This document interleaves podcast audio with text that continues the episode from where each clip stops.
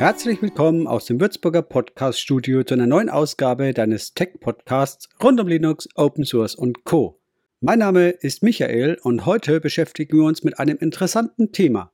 Die Familie der Ubuntu Flavors ist in den letzten zwölf Monaten kräftig gewachsen. Wie kann das sein bei aller Kritik aus der Community an Ubuntu und Canonical? Die Linux-Distribution Ubuntu wird von dem Unternehmen Canonical entwickelt, betreut und herausgegeben.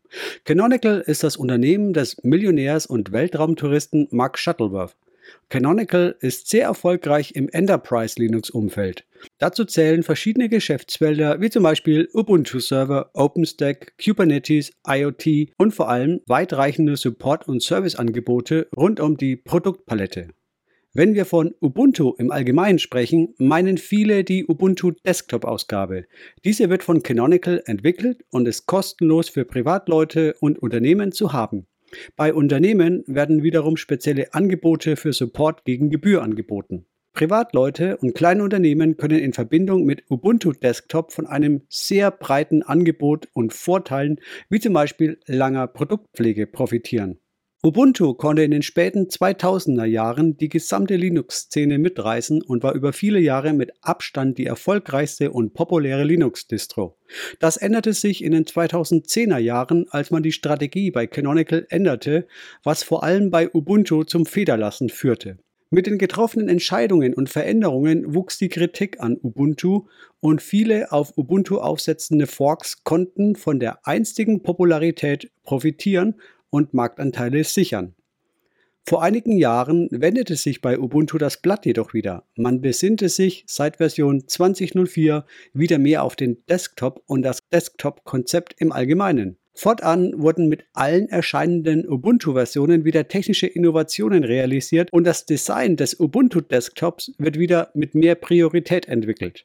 Ubuntu ist wieder eine Distro für Privatleute, aber auch für Geschäftsleute mit Windows als Desktop-Betriebssystem, die Linux ausprobieren oder auf Linux entwickeln wollen, denn mit Ubuntu 23.04 zum Beispiel ist die Einbindung von Azure Active Directory möglich. Viele Firmen nutzen die Active Directory User Verwaltung, sei es lokal, on-premise oder im Azure Cloud Umfeld. Zugegeben, für Privatleute völlig uninteressant, für Firmenkunden aber ausgesprochen wichtig, denn ein Ubuntu-Client lässt sich nun wie ein Windows-Client authentifizieren und einbinden, was die Geschichte sehr viel einfacher macht. Bei allen interessanten Vorzügen von Ubuntu, es gab und gibt auch Kritik an den Entscheidungen und Strategien von Canonical. Canonical hat einen Fokus und dieser Fokus arbeitet auf ein klares Ziel hin. Auf dem Weg zum Ziel werden Entscheidungen in die eine oder andere Richtung getroffen. Die Linux-Gemeinschaft kritisiert viele dieser Entscheidungen, da sie manchmal auch Alleingänge bedeuten. Doch bei allem Respekt, Linux brüstet sich oft mit der Vielfalt und der freien Entscheidung. Wenn ein Unternehmen seine Entscheidung trifft, ist das im Falle von Canonical in den Augen von vielen kritisierbar. Doch warum eigentlich? Wieso werden Rechte proklamiert, wenn es im selben Zug Ausnahmen geben soll? Für mich nicht nachvollziehbar. Ich begrüße die Entscheidungen von Canonical im Allgemeinen, auch wenn ich in manchen Fragen selbst nicht alle für vorteilhaft erachte. Und auch die Ubuntu-Familie, die aus den sogenannten Flavors besteht, wächst. Unter Ubuntu Flavors darf man sich ein normales Ubuntu-System mit einem anderen Desktop vorstellen. Die Ubuntu Desktop-Ausgabe kommt mit GNOME Shell. GNOME Shell ist eine der weit verbreitetsten Linux-Desktop-Lösungen. Es gibt aber auch noch andere Lösungswege, wie zum Beispiel KDE Plasma oder XFCE Arbeitsumgebung, und diese werden mit den Flavors mit einer jeweils eigenen Version bedacht. An genau dieser Stelle konnte die Ubuntu-Familie in der jüngsten Zeit ein ordentliches Wachstum verzeichnen. So gab es gleich drei neue Mitglieder. Ubuntu Unity, Ubuntu Cinnamon und Edubuntu ist wieder da. Insgesamt stehen wir jetzt bei 10 Flavors. Das ist eine respektable Anzahl, denn die Flavors werden nicht direkt von Canonical gepflegt, sondern durch freiwillige Entwickler, die sich in entsprechenden Projekten, die diese Flavors herausgeben und betreuen, sammeln. So stellen wir einerseits viel Kritik in der Community fest, aber andererseits auch neue Flavors, die sich bewusst den Vorgaben von Canonical unterordnen. Wie geht das? Das ist eine kritische Frage. Die Antwort birgt gewisses Potenzial für Unruhe und kann leicht polemisch gefüllt werden. Doch das ist nicht der Sinn dieser Podcast-Folge. Wir versuchen auf diese Frage eine sachliche Antwort zu geben. Schauen wir uns die Vorteile der Flavors an. Die Flavors partizipieren von der Ubuntu-Infrastruktur und der Entwicklung von Canonical an der Basis inklusive der zeitnahen Bereitstellung von Sicherheitspatches. Die Entwickler der Flavors kümmern sich also schwerpunktmäßig um die Integration der Desktop-Lösung in den Ubuntu-Unterbau. Dadurch können Synergien gebündelt und Entwicklerressourcen zielgerecht eingesetzt werden. Der Desktop wird dadurch bestmöglich integriert und bietet ein bestmögliches Nutzererlebnis auf diesem Ubuntu-Unterbau. Schauen wir uns die Nachteile der Flavors an. Nicht jede Distro kann sich Ubuntu Flavor nennen. Canonical hat hierfür gewisse Kriterien aufgestellt, die erfüllt werden müssen. Werden diese erfüllt, können die Distros sowas wie einen Bewerbungsprozess durchführen und am Ende wird von Canonical entschieden, ob der Kandidat ein Flavor werden darf oder nicht. Das Flavor unterwirft sich gewissen Vorgaben von Canonical. Eine jüngste in den Medien beachtete Änderung dieser Richtlinie war, dass die Flavors nicht mehr die Flatpak-Containerlösung anbieten dürfen in der Basisinstallation, sondern stattdessen auf die hauseigene Snap-Lösung von Canonical setzen müssen. Ferner müssen die Flavors dem sechsmonatigen Entwicklungszyklus von Ubuntu folgen. Heißt, alle sechs Monate kommt eine Version. Jede vierte ist eine LTS-Version, die bei den Flavors in der Regel drei Jahre Pflege erhält. Danach muss man auf eine Nachfolgeversion wechseln. Bei Ubuntu sind es 5 Jahre LTS und im Bedarfsfall kann via Ubuntu Pro Abonnement um weitere 5 Jahre verlängert werden, sodass eine Ubuntu Desktop LTS Version und Server auch bis zu 10 Jahre Support bekommen. Grund hierfür dürften Ressourcen sein. Canonical bezahlt seine Entwickler. Die Flavors sind überwiegend auf Basis von freiwilligen Entwicklern unterwegs.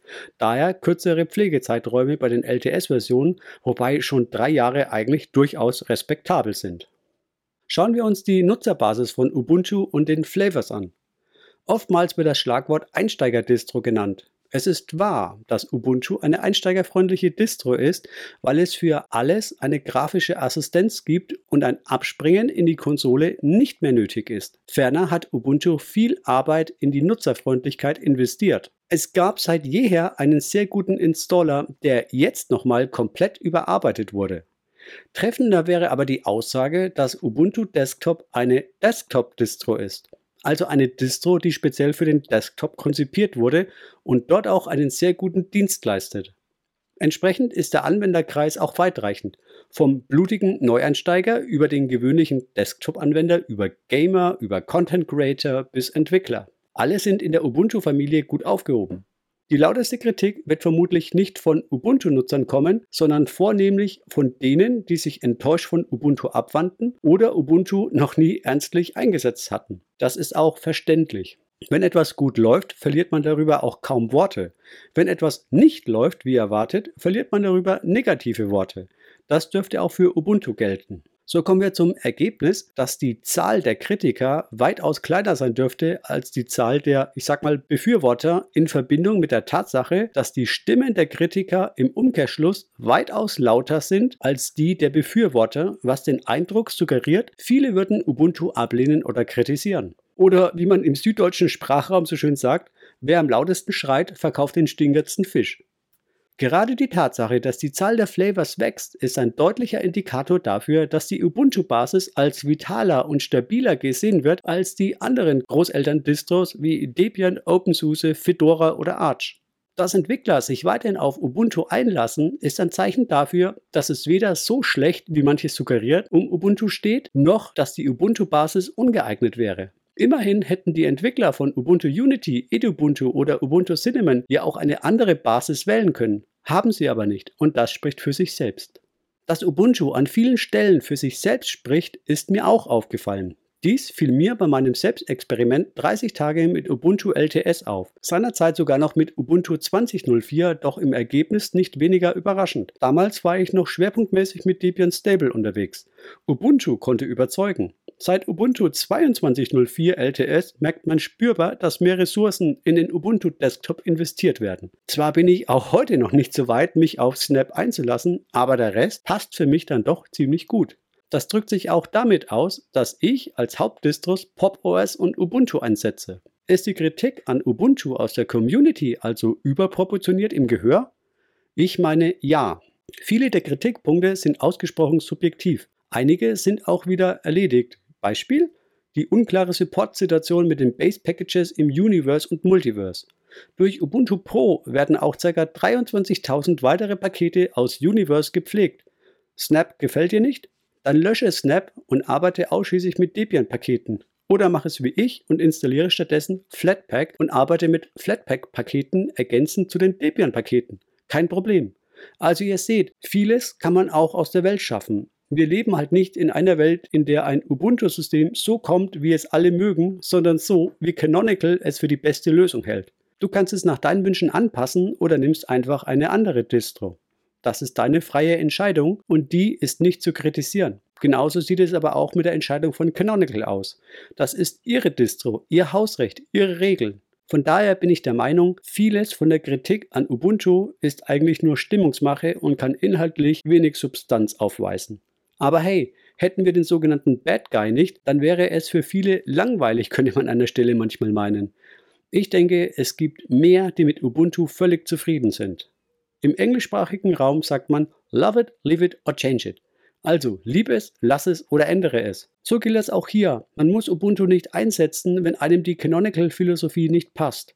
Aber auf der anderen Seite dürfte die Zahl derer, die es einsetzen und zufrieden sind, weitaus größer sein und die Tatsache, dass Entwickler sich dem zuwenden und neue Flavors starten, dürfte ebenfalls ein Indiz dafür sein, dass Ubuntu weiterhin in der ersten Liga mitspielt. Und vielleicht weiß ja Ubuntu auch noch mit einer der kommenden Versionen zu überraschen, wer weiß. Wie seht ihr das? Ich bin auf eure Meinung in den Kommentaren schon jetzt gespannt. Das war die heutige Podcast-Folge. Wenn du über Apple Podcasts zuhörst, freue ich mich über eine 5-Sterne-Bewertung. Vielen Dank für die freundliche Aufmerksamkeit und bis zur nächsten Ausgabe. Tschüss!